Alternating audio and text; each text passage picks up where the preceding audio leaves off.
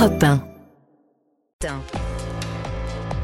Bonjour Nicolas Bouzou. Bonjour Dimitri, bonjour Anissa, bonjour à Bonjour tous. Nicolas. Alors, il y a désormais moins de 400 000 Mm. agriculteurs en France. On rappelle, c'était 2 millions et demi dans les années 60. hein.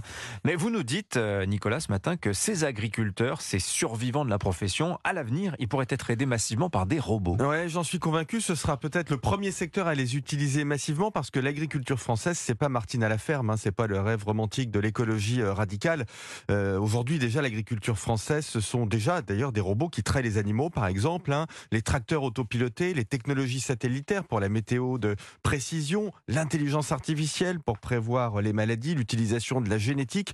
Et vous savez, en innovation, nécessité fait loi. hein. Alors aujourd'hui, on demande aux agriculteurs des productions abondantes, avec des règles sanitaires strictes, de plus en plus écologiques, et des prix maîtrisés. Bah, ils n'ont pas le choix, ils sont obligés d'utiliser la technologie la plus en pointe. Et les robots euh, hybridés à l'intelligence artificielle sont en train d'arriver. hein. Euh, Elon Musk, qui en produit via son entreprise automobile Tesla, prévoit un milliard de robots sur Terre dans 20 ans. Un milliard, c'est beaucoup, non?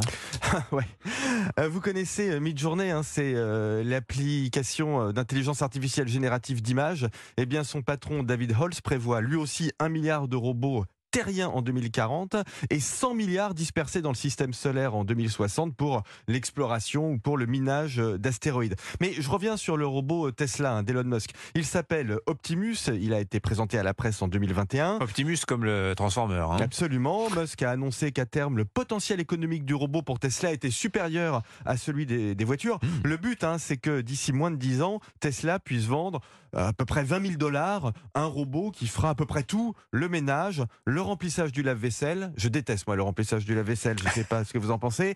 Euh, étendre le linge, servir une bière et aider les agriculteurs dans leurs travaux. Hein. Ce sera utile puisque en plus, ils trouvent plus de saisonniers en France. Le même robot pourra faire tout ça. Absolument. Lave-vaisselle et agriculture. Bon, quelles conséquences économiques ça va avoir ce déferlement de robots dans la Ah, société? abyssal, hein, bien sûr. Euh, ce qui est disruptif, ce n'est pas l'intelligence artificielle d'un côté ou les robots de l'autre. En fait, c'est le- l'hybridation des deux.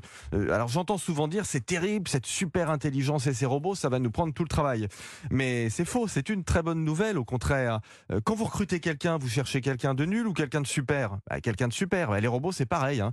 Les entreprises les plus compétitives, euh, elles achèteront les meilleurs. Pour bien travailler et bien nous aider dans l'agriculture ou ailleurs, mieux vaudra utiliser des robots super intelligents plutôt que des robots super nuls. Les robots arrivent. Signature Nicolas Bouzou. Tiens, une petite information concernant Elon Musk. Il a annoncé hier que sa start-up Neuralink a posé dimanche sur un patient son premier implant Énorme. cérébral. Et c'est une interface cerveau-machine pour parler à votre ordinateur. Merci beaucoup, Nicolas. À demain. 7h22.